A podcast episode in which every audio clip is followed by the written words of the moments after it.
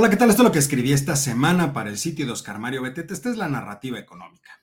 Decía el gran McCraft, la percepción de las personas nunca es como se quisiera. Todo depende del entorno que nos rodea. En esta ocasión vamos a hablar sobre esos indicadores que analizamos mes con mes. Ya tenemos disponible la confianza del empresariado de nuestro país, la confianza de los consumidores y la inversión fija bruta.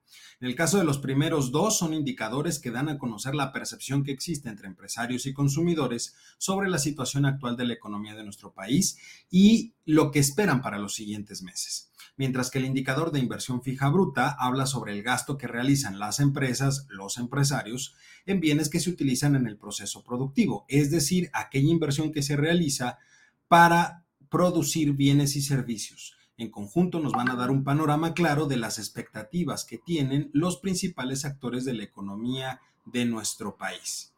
De acuerdo con el INEGI, en este caso, al mes de junio de 2023, la confianza empresarial de los sectores manufacturero, construcción y servicios privados no financieros tuvieron una disminución mensual de 0.1 puntos, 0.6 puntos y 1.8 puntos respectivamente, mientras que el sector de comercio tuvo un incremento de 0.4 puntos. En el comparativo anual, los cuatro sectores tuvieron un incremento, manufacturas 1.3 puntos, construcción 1.6 puntos, comercio 0.6 puntos y servicios privados no financieros 6.1 puntos.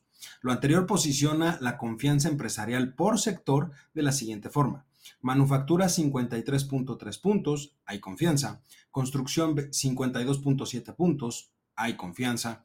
Comercio 56.4 puntos, hay confianza. Y servicios privados no financieros 55.1 puntos, existe confianza. En promedio, la confianza empresarial al mes de junio de 2023 se encuentra en 54.9 puntos, es decir, en el terreno de la confianza. Sin embargo, está muy cercano a la media del indicador y por lo tanto marginalmente por arriba del nivel de desconfianza. Aún siendo un buen resultado, se debe prestar atención a los diferentes componentes del indicador para los próximos meses. Sobre el indicador de la confianza del consumidor, al mes de junio de 2023, de acuerdo con el INEGI, se obtuvo un incremento mensual de 0.6 puntos y de 2.6 puntos en el comparativo anual, colocando el indicador en 45.2 puntos, es decir, falta de confianza, está por debajo del 50 lo que significa que se percibe que la situación actual y o la futura no se encuentran en el mejor momento. Al interior del indicador, el nivel más bajo lo obtuvo la posibilidad del momento actual de los integrantes del hogar, comparadas con las de hace un año, para poder realizar compras de muebles, televisores, lavadoras u otros aparatos electrodomésticos, seguido de la situación económica del país el día de hoy en comparación con la de hace 12 meses, ambos con los niveles más bajos y provocan de manera general que la percepción de los consumidores de nuestro país se encuentre en el nivel de desconfianza.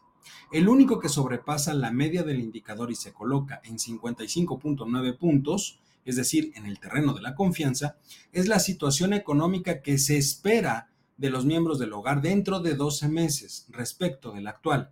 En buen cristiano, se espera que dentro de un año la situación pueda estar mejor que el día de hoy.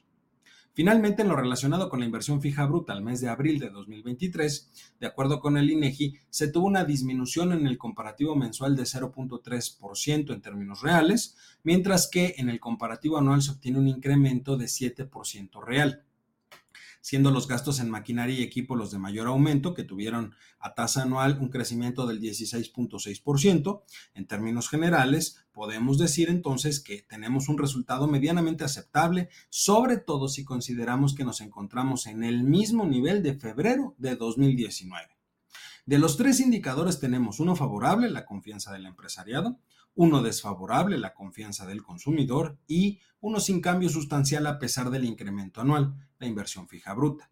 Lo que significa que, si bien la economía mexicana muestra resiliencia a la situación internacional, existen muchas otras cosas por hacer, sobre todo en materia de atracción de inversión, que permita crear más empleos, los cuales deben estar bien remunerados para poder generar mayor confianza dentro de los consumidores, impactando de manera positiva en el ciclo económico mexicano.